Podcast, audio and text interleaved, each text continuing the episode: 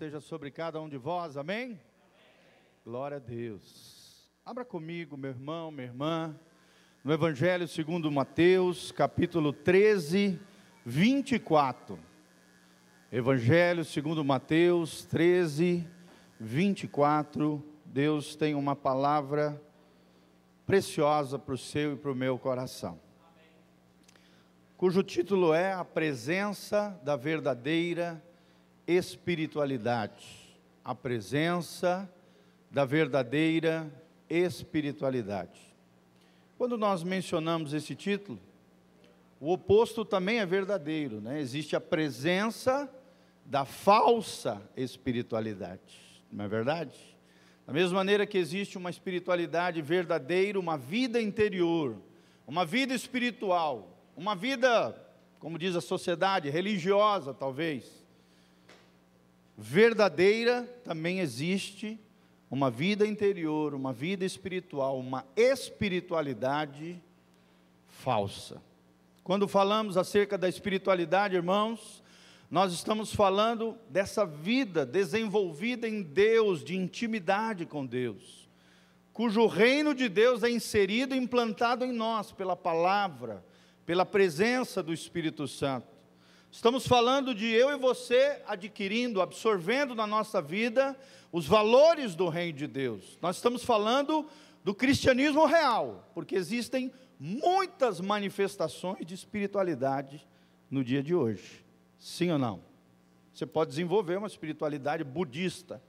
Você pode desenvolver uma espiritualidade ateísta, né, e não acreditar em nada do mundo metafísico, o mundo espiritual, não crer, ser cético, né, ceticista, agnosticista, que é um modelo atual de engano, que muitos têm caído também, é alguém que acredita que talvez Deus exista, mas ele é incompreensível, incapaz de ser conhecido, e é algo muito além de nós, então deixa ele para lá, eu vou tocar minha vida como se Deus não existisse.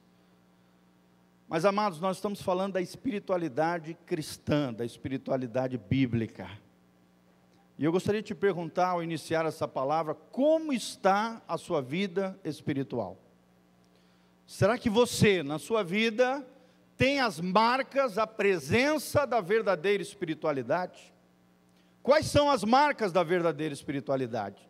Será que eu e você temos sido verdadeiramente trigo de Deus, verdadeiros cristãos, filhos de Deus?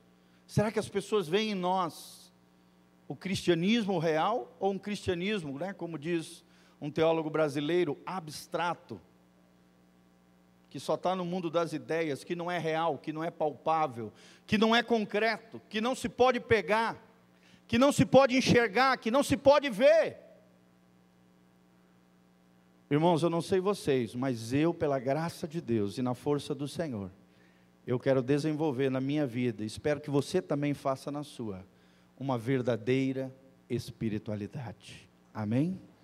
Intimidade com Deus, os valores do reino de Deus, um cristianismo real, verdadeiro, onde as pessoas vejam Cristo em nós a esperança da glória de Deus. Quantos querem ver a glória de Deus aí? A glória de Deus tem que ser vista, sabe aonde, irmão? Na sua vida. Em você, as pessoas precisam ver Jesus em cada um de nós. Então vamos ver uma parábola extraordinária, onde Jesus menciona esses dois tipos de pessoas que existem dentro da seara do Senhor, dentro da lavoura do Senhor, dentro das igrejas, dentro das denominações, dentro das experiências religiosas, mundo afora, existem dois tipos de pessoa. E nós vamos aprender aqui à luz da palavra de Deus. Vamos lá então, Mateus 13, 24, o Evangelho de Mateus 13, 24. O autor aqui, Mateus, cheio do Espírito Santo, ele nos diz o seguinte: nas palavras de Jesus, né? Outra parábola lhes propôs Jesus, dizendo: o reino dos céus é semelhante ao homem que semeou boa semente no seu campo. Mas enquanto os homens dormiam, veio o inimigo dele e semeou o joio no meio do trigo e retirou-se. E quando a erva cresceu e produziu fruto, apareceu também o joio. Então, vindo os servos do dono da casa, lhe disseram: Senhor, não semeastes boa semente no teu campo? De onde vem, pois, o joio? Ele, porém, lhes respondeu: O inimigo fez isso. Mas os servos lhe perguntaram: Queres que vamos e arranquemos o joio? E o Senhor disse: Não, replicou ele, para que, ao separar o joio, não arranqueis também com ele o trigo. Deixai-os crescer juntos até a colheita, e no tempo da colheita direi aos ceifeiros: Ajuntai primeiro o joio, atai-o em feixes para ser queimado, mas o trigo recolhei-o no meu celeiro. Pula para o versículo 34, irmão, todas essas coisas. Aqui Jesus começa a explicar então essa parábola, mostrando o que significa cada um dos personagens, cada um do, dos símbolos dessa parábola. Como vocês sabem, a parábola, as parábolas são histórias que ilustram verdades espirituais extraordinárias.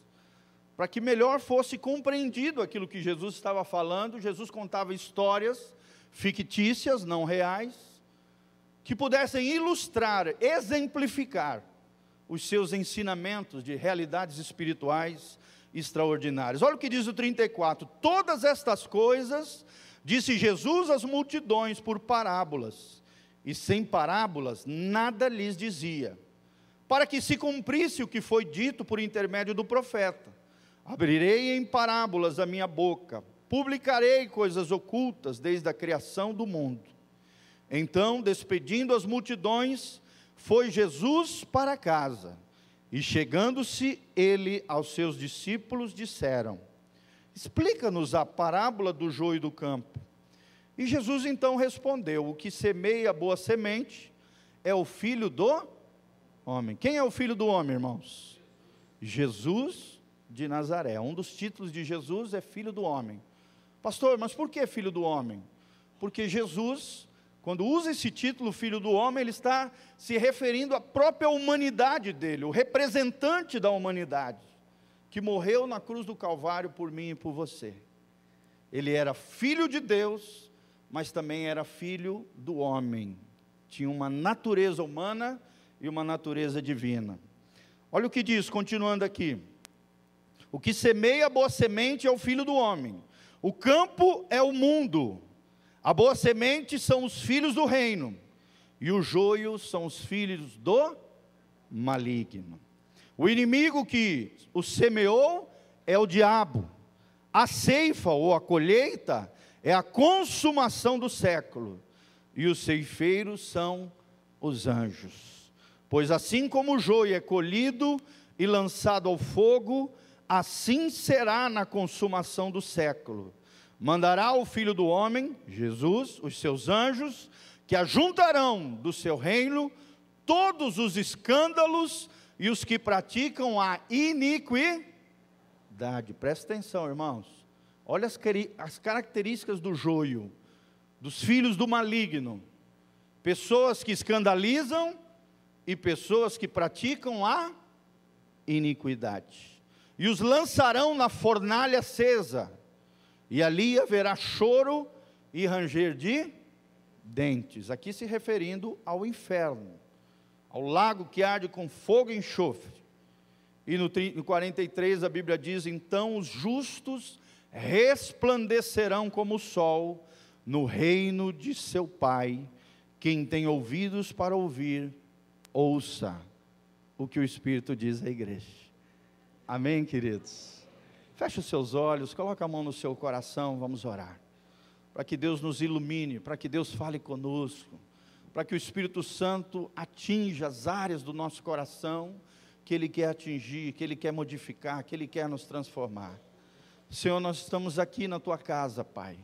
Queremos ser trigo de Deus, verdadeiros cristãos, filhos amados do Senhor que desenvolvem uma espiritualidade sadia, uma espiritualidade verdadeira, autêntica, genuína, baseados, ó Deus, não nas nossas capacidades, na nossa religiosidade, no que fazemos em Teu nome, Pai, mas baseados no mérito de Cristo, nos méritos de Cristo, na graça no Senhor, na unção do Teu Espírito. Nós nos colocamos aqui nesta noite para ouvir a Tua palavra para que o Senhor fale conosco, para que o Senhor gere as mudanças que o Senhor quer gerar no nosso coração e na nossa vida.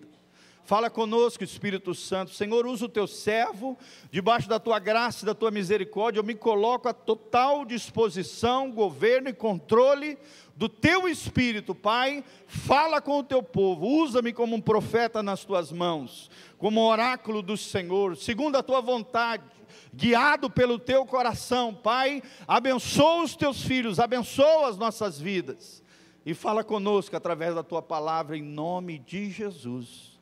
Amém e amém.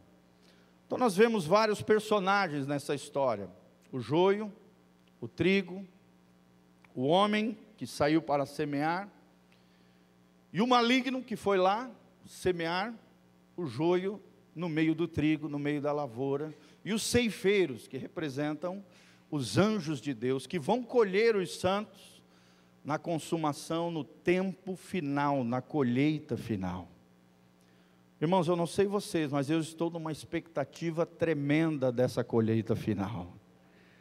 Quantos estão aguardando ansiosamente a volta de Jesus? Mas a pergunta que esse texto nos faz é: será que eu e você temos sido joio ou trigo?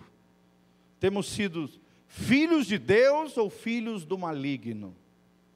Somos verdadeiros cristãos, desenvolvemos uma verdadeira espiritualidade, as marcas de Jesus estão em nós, temos obedecido a esse Senhor, semeador, temos dado frutos para Deus, temos crescido em Deus e florescido no Senhor. Temos sido trigo de Deus? É essa pergunta que Deus quer deixar no seu e no meu coração. Eu não sei vocês, irmãos, mas eu quero ser trigo de Deus. Você só pode ser duas coisas: ou é trigo de Deus, ou é joio do maligno. Que no tempo final será colhido. Primeiramente, a Bíblia diz: o joio será colhido. Homens e mulheres que escandalizaram, que envergonharam o nome de Deus, que não levaram Deus a sério, que viveram uma vida leviana, que viveram como se Deus não existisse, que viveram uma vida de qualquer maneira, sem se importar com o coração de Deus, desalinhados com o reino do Senhor e desobedientes à palavra de Deus. Homens e mulheres que escandalizam, homens e mulheres que praticam a iniquidade, e não só praticam ela, mas não abandonam ela, continuam numa queda cíclica em pecados contínuos, sem se arrependerem. Nós sabemos aqui, amados, todos nós somos pecadores, sim ou não? Falhamos, tropeçamos, erramos, às vezes falamos besteira, machucamos alguém, fazemos algo indevido. Mas a questão não é quanto você peca ou não, ou se peca ou não. O fato é, todos nós vamos pecar, sim ou não? Mas quanto pecado nós estamos produzindo, e não somente isso, de que maneira o nosso coração lida com o pecado. Em contínuo arrependimento, quebrantamento, mudança de vida, disposição de mudar, de se deixar guiar e transformar pelo Senhor, ou então tratando o pecado como uma mera sujeira que você joga para debaixo do tapete, não trata, não cura, não restaura, não abandona, sabe que está errado, debaixo de culpa, de remorso, mas não se arrepende, não muda, não restaura, não quer ser diferente, não quer ser transformado. Essa é a característica do joio. Essa é a característica dos filhos do maligno. Essa é a característica daqueles que serão recolhidos no tempo final, em feixes, num amontoado de gente, como diz a palavra, e serão lançados no fogo eterno, o inferno. E a Bíblia diz que ali haverá choro e ranger de dentes. Você acredita que existe céu e inferno, irmão? Sim ou não? O verdadeiro cristão, ele tem que acreditar nisso. Só existe dois destinos eternos, amado. Não existe lugar intermediário, não existe um outro lugar onde você possa dar um jeitinho, ao findar essa vida, ou no dia da consumação final, desta colheita divina dos anjos do Senhor, que é o arrebatamento da igreja, irmão, cada um será provado diante de Deus se é joio do maligno ou trigo de Deus. Deus te chamou para ser trigo de Deus. O trigo e o joio são muito parecidos na sua aparência. A diferença é que o trigo produz fruto. Na palavra de Deus, fruto tem três significados. O primeiro deles está ali em João Batista, na sua pregação, frutos de arrependimento. João Batista chamando os pecadores para serem batizados, ele dizia: Produzi, pois, frutos de arrependimento. O reino de Deus é chegado dentre vós. Eis aí o Cordeiro de Deus que tira o pecado do mundo. Produzi, pois, frutos de arrependimento. E ele puxa a orelha dos fariseus, dos hipócritas, dizendo: raça de víboras. Chamando eles de falsos, de hipócritas, que estavam se batizando ali só para parecer de bonitinho para o pessoal, mas o seu coração estava longe de Deus nos seus pecados e iniquidades. Irmãos, será que temos levado Deus a sério? Será que temos sido trigo de Deus ou joio do maligno? Será que não temos escandalizado o nome do Senhor, envergonhado o Evangelho de Jesus? Será que não temos caído numa vida cíclica de prática de pecado sem arrependimento, usando as desculpas mais esfarrapadas que você pode criar na sua mente carnal, irmão? Não existe justificativa para o pecado.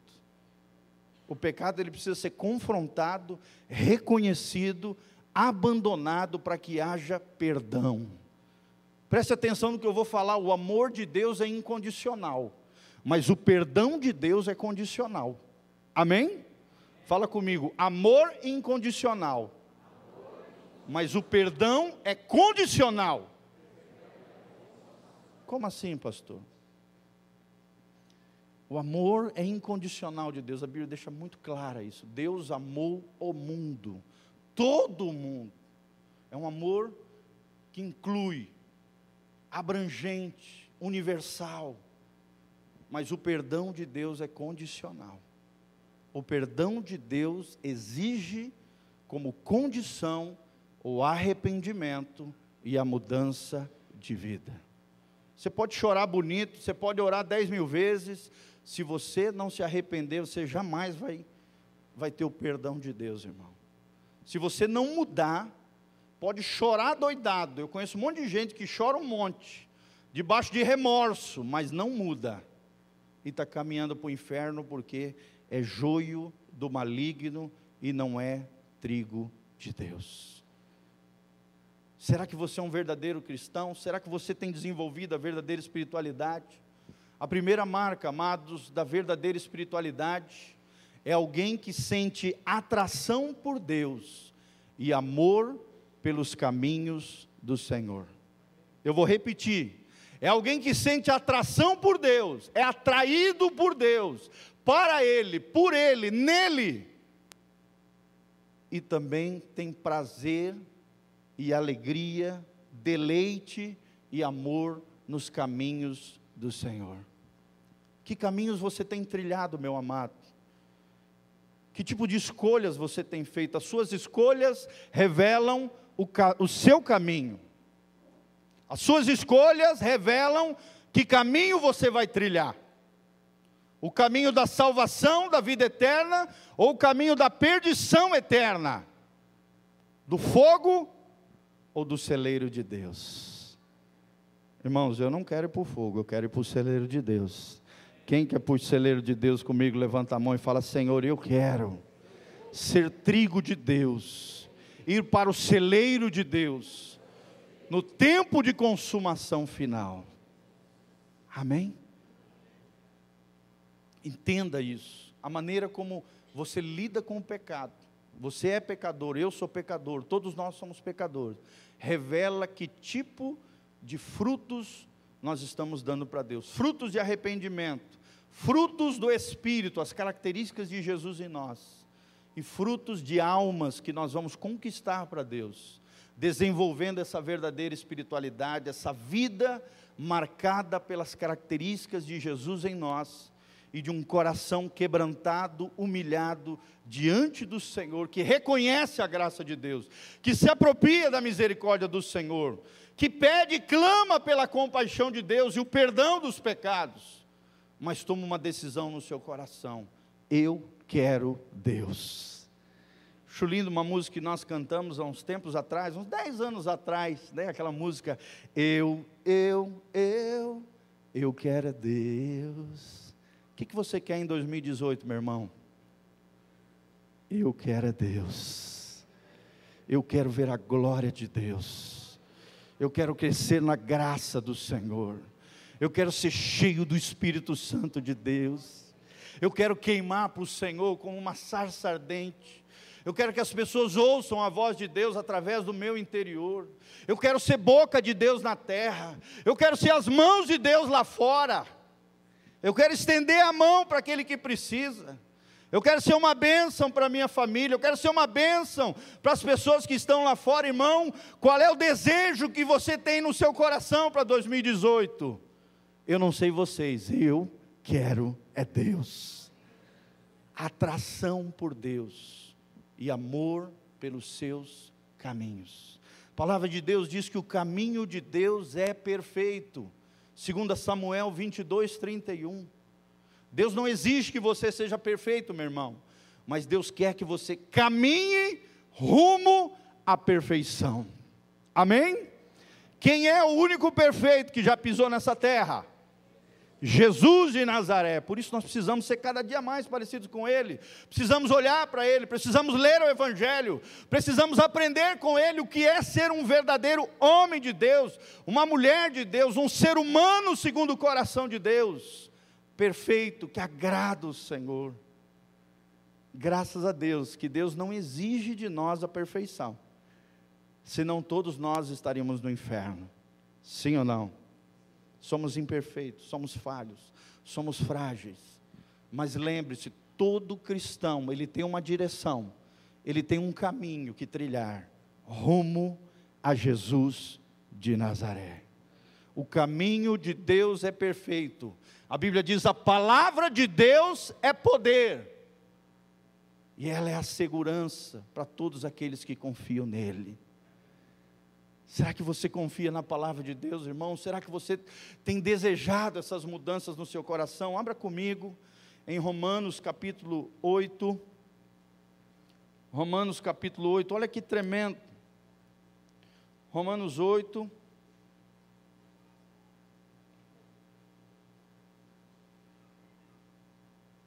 Vinte e oito, oito, vinte e oito.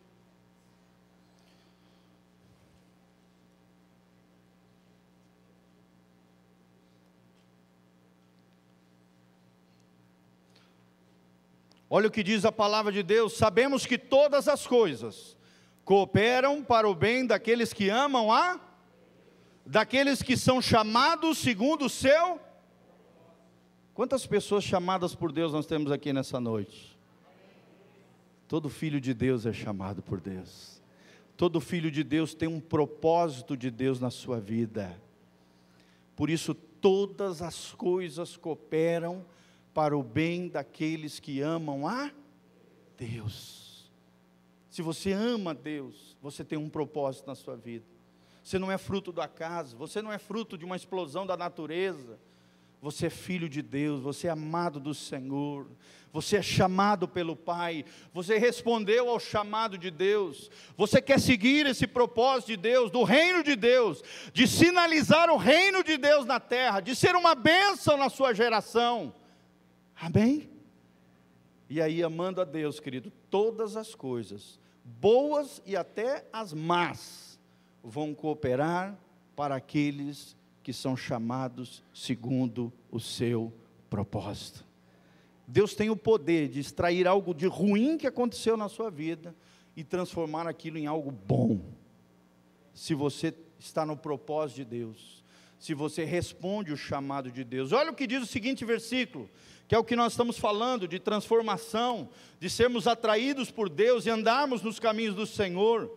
Por quantos que de antemão conheceu, também os predestinou para serem conforme, conformes à imagem de seu filho, filho do homem, lá da parábola, a fim de que ele seja o primogênito dentre muitos irmãos. O que, que a Bíblia está dizendo? Olha, todas as coisas vão cooperar para o bem daqueles que amam a Deus, para aqueles que andam segundo o propósito de Deus.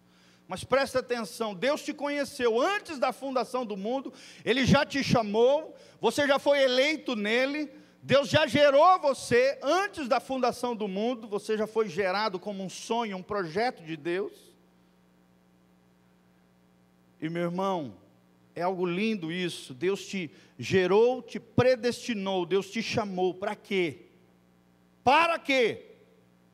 Para ser conforme a imagem de Jesus. Max Lucato, na sua obra chamada simplesmente como Jesus, ele diz: Deus nos ama do jeitinho que a gente é, mas Deus não quer nos deixar assim. Deus quer nos fazer cada dia mais parecidos com Jesus. Amém? Você pode chegar na igreja todo arrebentado, todo esfacelado, todo detonado, todo cheio de anomalia, mazela na alma, pecado, sujeira, equívocos, uma série de coisas, irmão. Você vai entrar aqui, Deus te aceita do jeito que você é. Mas Deus não vai querer te deixar desse jeito. Ele quer te transformar, te restaurar, te libertar, e pelo seu poder, te fazer dia a dia alguém mais parecido com Jesus. É um amor incondicional, é um amor que atrai para Ele que atrai para os seus caminhos, mas é um amor que conduz à perfeição, a pessoa bendita de Jesus de Nazaré. Pastor, mas na prática, isso significa que Deus está falando para mim e para você: você pode ser um melhor marido a cada dia, você pode ser uma melhor esposa, uma melhor mãe a cada dia, você pode ser um melhor filho a cada dia, um melhor estudante, um melhor trabalhador, um melhor ser humano, um melhor cidadão. Todo dia eu e você podemos melhorar tendo como referência não o irmãozinho do lado, mas tendo como referência Jesus de Nazaré. E quando nós olhamos para ele, irmão, muita coisa precisa mudar na nossa vida. Sim ou não? É fácil olhar para o irmão e achar defeito nele. É fácil olhar de cima para baixo e se sentir superior ao que está do seu lado. Irmão, mas a referência não é o irmãozinho, a referência não é o seu cônjuge. A nosso alvo, a nossa referência, a perfeição, aquilo que nós buscamos, o porquê fomos chamados, o propósito pela qual nós vivemos, o propósito pela qual Deus nos conheceu antes da fundação do mundo e nos predestinou, é que pelo seu espírito eu e você sejamos mais parecidos com Jesus. Amém. Quantos querem ser atraídos para Deus aqui em nome de Jesus? Quantos querem andar no caminho do Senhor, fazer o que é certo, o que é correto, fazer aquilo que agrada o coração de Deus? A palavra de Deus diz em Jeremias 42, 3: Irmãos, Deus nos ensinará o seu caminho. Ai, pastor, que decisão, eu tenho uma decisão importante que tomar, o que, que eu faço? Irmão, vai orar. Deus, olha o que a Bíblia diz em Jeremias 42, 3: Deus nos ensinará o seu caminho. Deus te ensinará que caminho você deve tomar, que escolhas você deve fazer. Deus vai te guiar pela Sua palavra e pelo seu Espírito Santo. O Espírito Santo vai testificar no seu coração, ele vai te instruir, ele vai te orientar, ele vai dar os sinais vermelho, amarelo, verde. Vai, garotinho! Glória a Deus se você buscar a direção de Deus.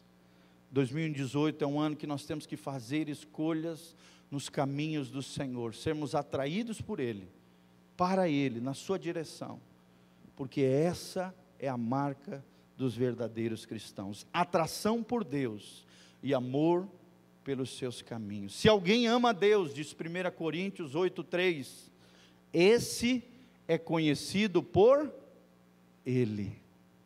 Se você ama a Deus de verdade, irmão, Deus te conhece. Você não fica de chororô porque alguém falou mal de você. Só fica tristezinho de que alguém falou mal de você, aquele que não se conhece ou não sabe a sua identidade em Deus. Um pensador brasileiro disse certa vez algo que eu guardei no meu coração: só posso me ofender se eu não me conhecer. Olha que tremendo. Fala comigo, só posso me ofender se eu não me conhecer.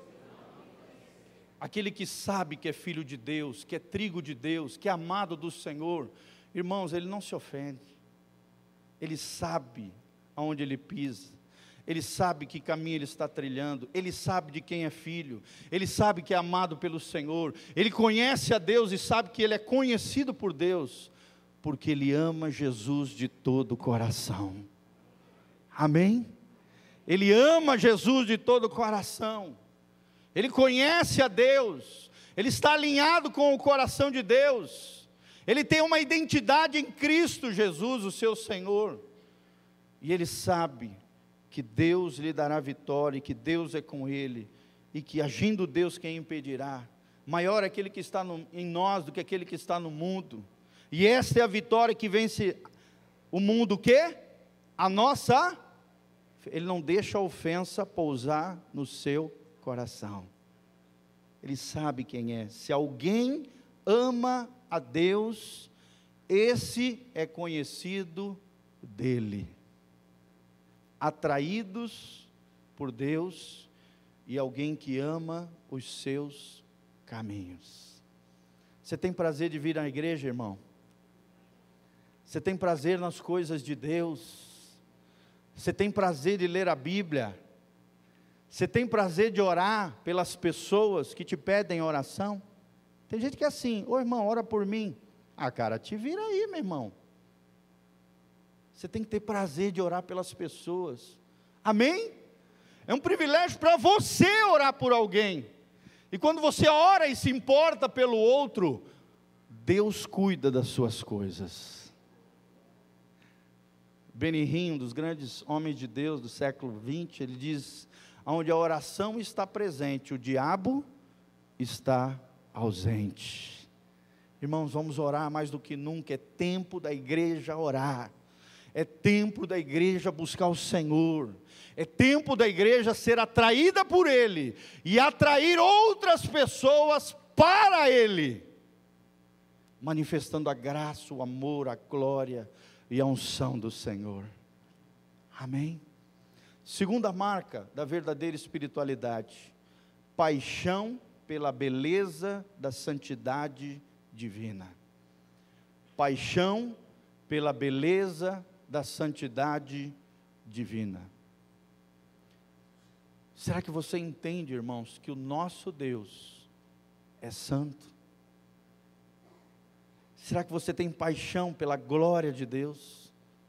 Será que você é fascinado pela presença de Deus, pela glória do Senhor, pela beleza da santidade de Deus?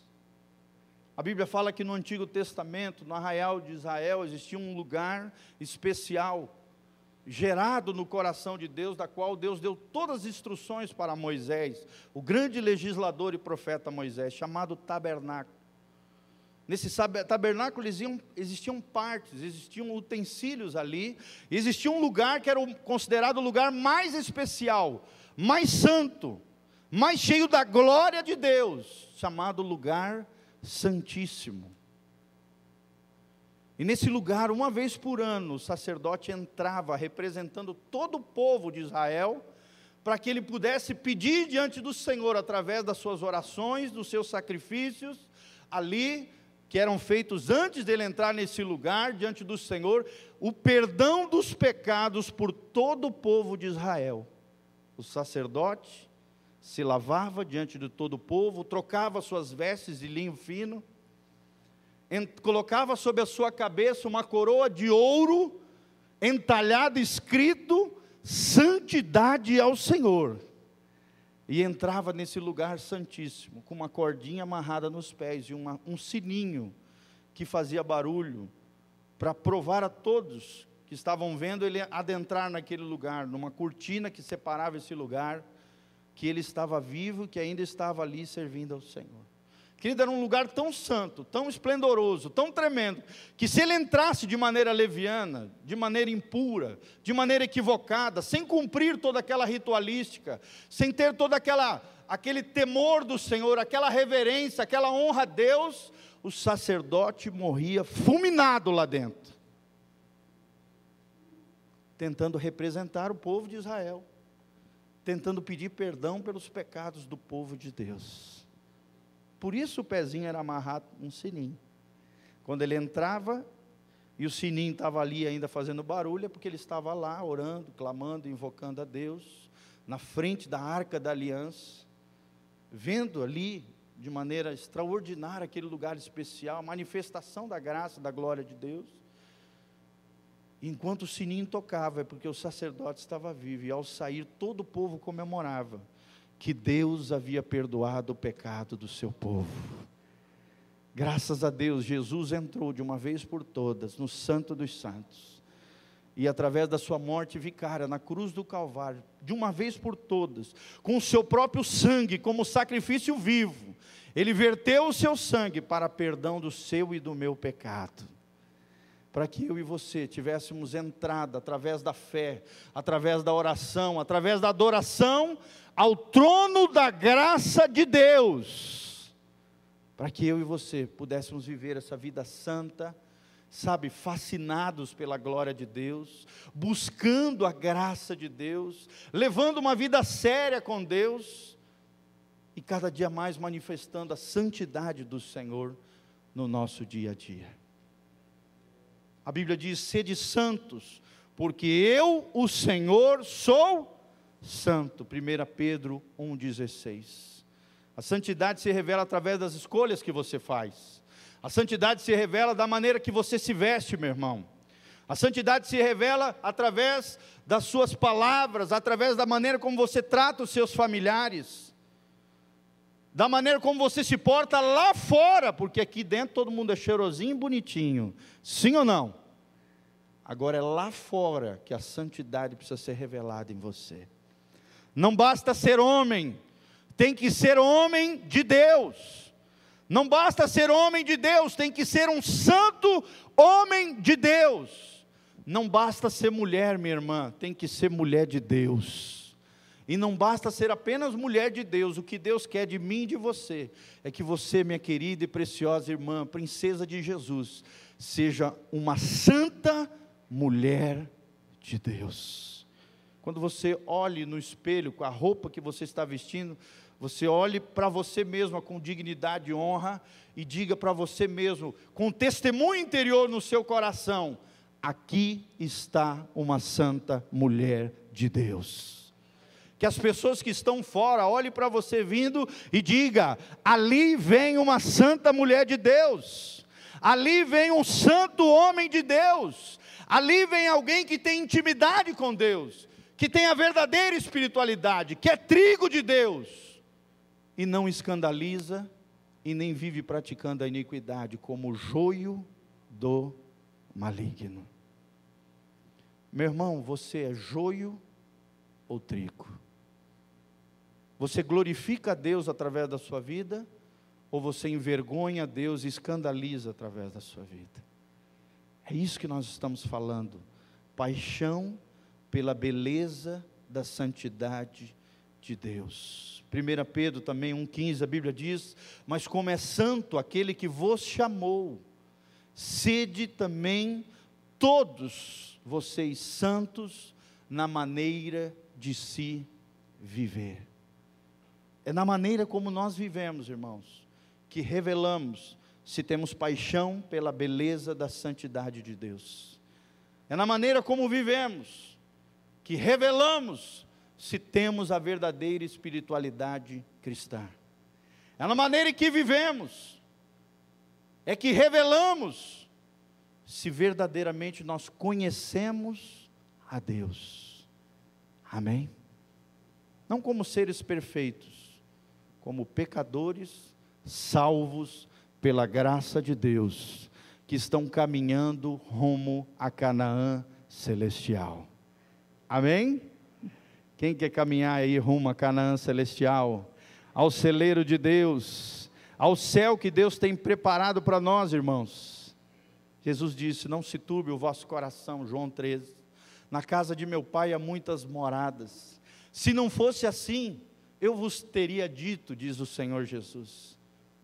Mas eu estou indo para vos preparar esse lugar, para que aonde eu estiver, vós estejais também. Glória a Deus. Eu quero ver Jesus, irmãos. Eu quero ir para o céu. Você também? Tudo que nós fazemos nessa terra, cada escolha, cada maneira que nós vivemos, cada coisa que nós fazemos, nós temos que viver na perspectiva eterna. Na perspectiva de que a nossa vida ecoará na eternidade. A nossa vida vai ecoar na eternidade. Eu vi isso no filme Gladiador. Eu nunca mais esqueci dessa frase. Ele diz assim: O que fazemos nessa vida ecoará na eternidade. Vira para o irmão que está do seu lado e diz para ele: O que você faz nessa vida e o que eu faço nessa vida vai ecoar na eternidade. Meu irmão, o que, que você está fazendo da sua vida? a última palavra que eu ministrei para os homens. O que adianta o homem ganhar o mundo inteiro, mas perder a sua alma? Não perca a sua alma, não desfigure a sua alma, não destrua a sua personalidade, pelo contrário, construa a sua personalidade na graça de Deus, na pessoa bendita de Jesus, no poder transformador do Evangelho de Jesus Cristo. Nós viemos do mundo com a nossa alma, com a nossa personalidade toda arrebentada. Sim ou não? Quem veio assim do mundão, levanta a mão. Eu vim assim também, complexo de inferioridade, um menino que não se amava, uma pessoa que achava que nunca ia casar. Aí minha mulher linda e maravilhosa, está aqui essa benção. 16 anos casado, três filhos no Kengo. Irmão, só Deus para fazer isso. Sou apaixonado por ela, ela é por mim. Ela morre de vergonha quando eu menciono ela aqui na igreja. Ela, ai meu Deus do céu. Mas eu estou aqui para dizer, meu amor, que eu te amo. Que você é preciosa para mim. Você é o maior tesouro que eu recebi nessa vida, depois de Jesus. E os meus filhos lindos e preciosos também amo eles. São presentes do céu. É assim que você tem que olhar para a tua família. Amém? A santidade se revela na maneira como você lida com seus filhos, como você lida com o seu cônjuge, como você trata as pessoas ao seu redor, se você honra a Deus, se você conhece a Deus, se você realmente entendeu o Evangelho de Jesus, você vai ter paixão pela beleza da santidade de Deus. E vai viver, como diz 1 Crônicas 16, 10, nos, primeira gloriamos, né, nós nos gloriamos no santo nome do Senhor. Nós engrandecemos o santo nome do Senhor com a nossa vida, com a nossa maneira de viver. Amém? O que adianta o homem ganhar o mundo inteiro, mas perder a sua alma? Em outras palavras, Jesus está dizendo: olha, alcance o sucesso Seja próspero, seja abençoado. Você pode conquistar, você pode realizar os sonhos, não tem nada de errado nisso. Só não perca a sua alma. Só não venda os seus valores. Só não quebre os princípios de Deus. Só não desobedeça a palavra de Deus. Porque senão você vai se desfigurar. Você vai se arrebentar. E o diabo vai deitar e rolar na sua vida, irmão. Amém? Conquiste, sonhe. Nós estamos adentrando no ano novo. Eu não sei vocês, irmãos, mas eu estou com grandes expectativas no Senhor. Amém? Amém, irmãos? 2018 vai ser um ano de muita vitória, de muita bênção, de muita glória de Deus na sua vida. Você precisa acreditar, você precisa criar e fomentar uma expectativa das grandes coisas do Senhor coisas maravilhosas, coisas gloriosas que Deus quer fazer na sua vida. Se você for apaixonado pela beleza da santidade de Deus, se você for atraído para Deus e caminhar nos caminhos perfeitos do Senhor, irmão. O mundo ainda verá, diz Hudson Taylor, na sua obra tremenda chamada O Segredo Espiritual de Hudson Taylor. O mundo ainda vai ver o que Deus pode fazer através daqueles que se entregarem completamente a Deus. Olha o que diz Mahash da Chávila na sua obra O Poder Secreto da Oração e do Jejum. Eu botei no topo do meu site o aspecto eterno da nossa vida. É investir na vida eterna de outras pessoas é desenvolver uma espiritualidade sadia e não doentia. É desenvolver uma vida interior em Deus, para a glória de Deus.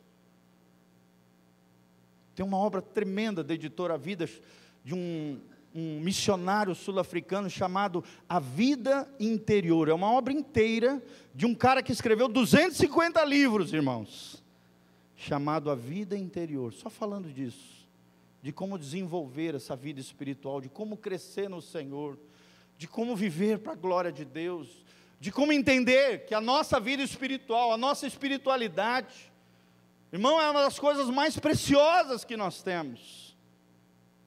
Eu tenho falado isso, você pode tirar férias, sim ou não? É bênção as férias, sim ou não? Só não tire férias de Deus, porque Deus não quer tirar férias de vocês. Nós vemos muito isso, eu falei hoje de manhã, né? Muitos jovens, adolescentes, às vezes até adulto mesmo, sai de férias, vai para longe aqui dos irmãos, da igreja, da cidade. Aí chega lá, irmão, endóida. Será que conhece a Deus?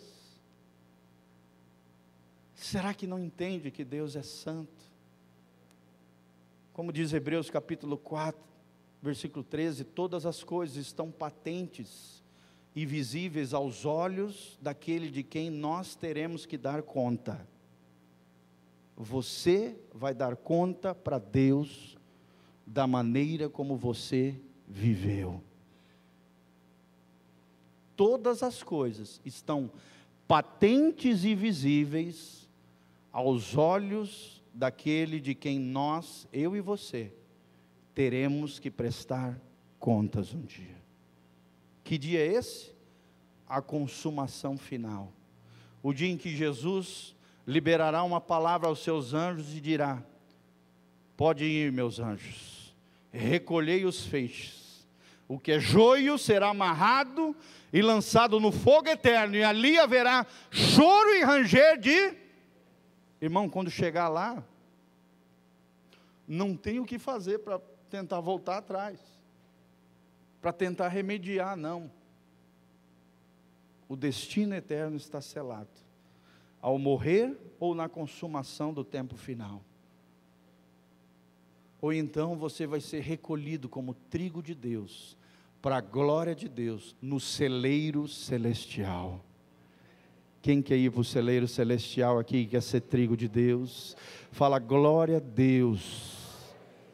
Irmãos, desenvolva uma espiritualidade genuína, verdadeira, autêntica, tendo paixão pela beleza da santidade de Deus e tendo atração por Deus e amor pelos seus caminhos. Amém? Será que você é apaixonado por Jesus? Tive experiências tremendas nessas férias. Estava lá num hotelzinho, tocando o violão, fora daqui, do Brasil, e aí chegamos lá, tocando, começamos a adorar, eu e mais um irmão, minha esposa.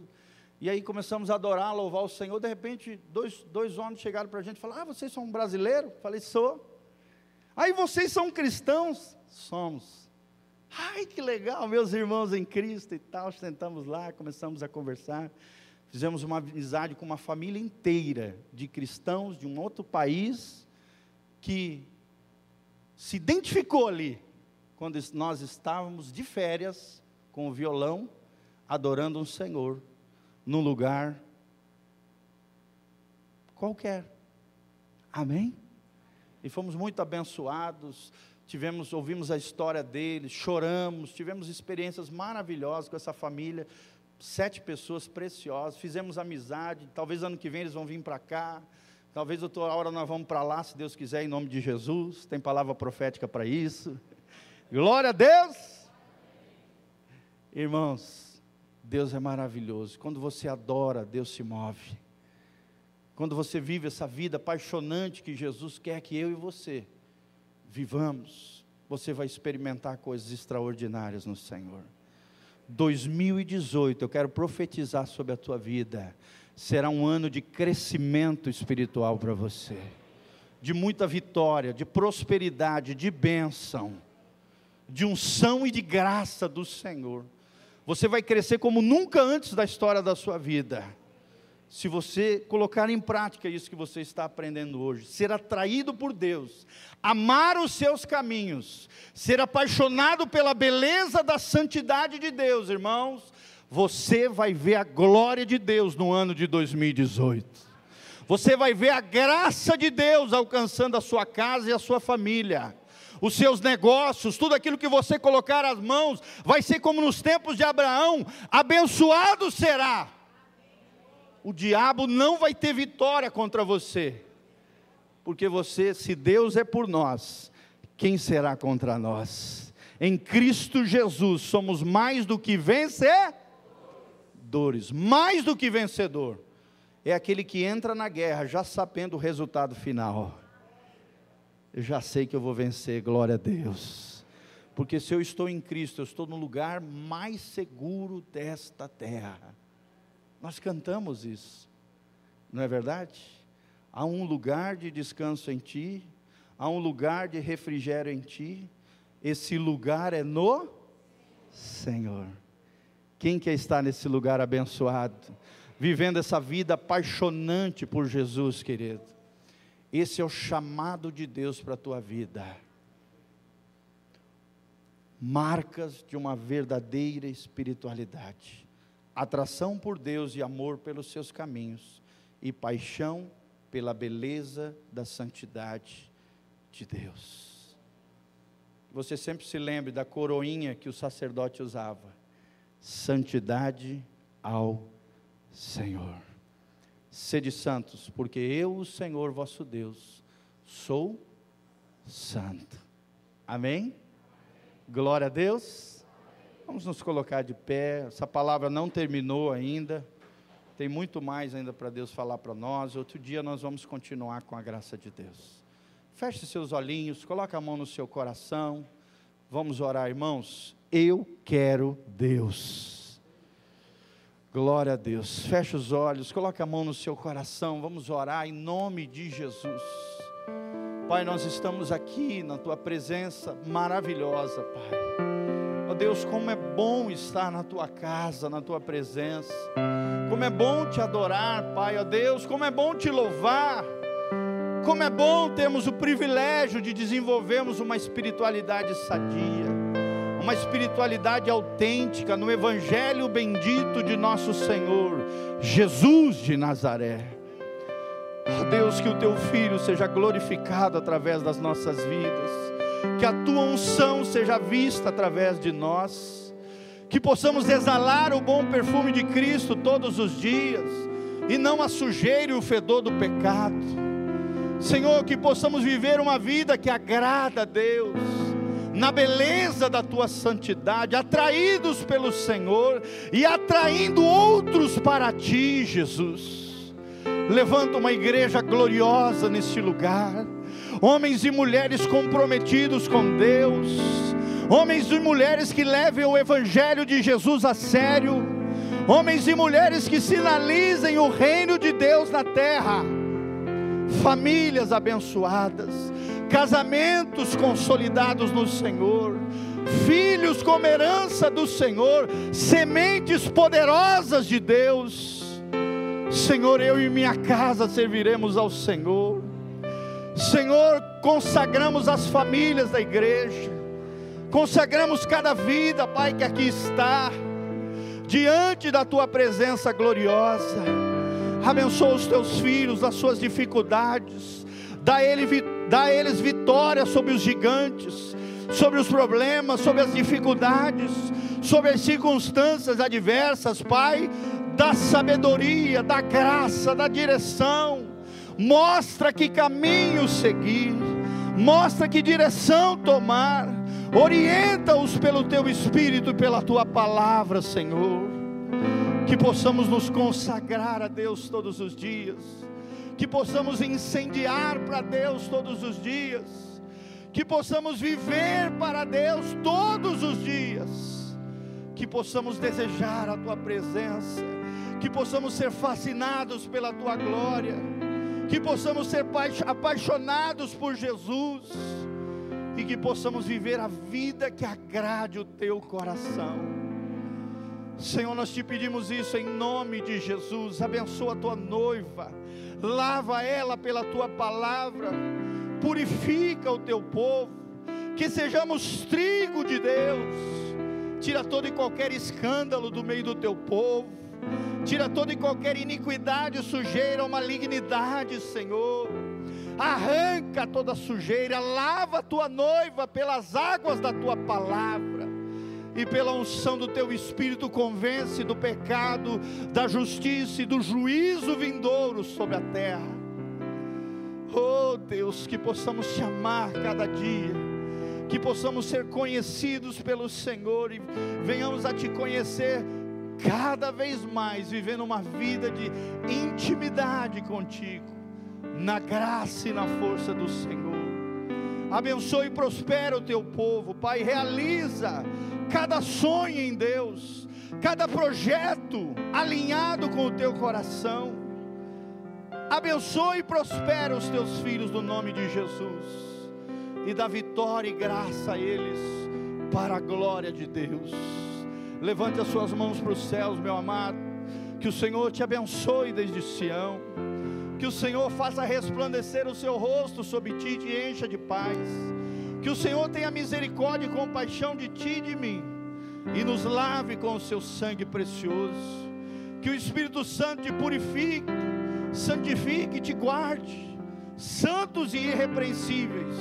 O teu corpo, a tua alma e o teu espírito até o arrebatamento da igreja, ou chamado da morte no Senhor. Que o Senhor te abençoe e prospere desde Sião, e que você tenha uma semana e um mês de muita vitória, e um ano de muitas conquistas no Senhor, para a glória de Deus, não para nossa, mas para a glória de Deus. Que o Senhor seja glorificado na tua vida, na tua casa e na tua família em o nome de Jesus, quem recebe diz eu recebo. Fala comigo, é minha herança.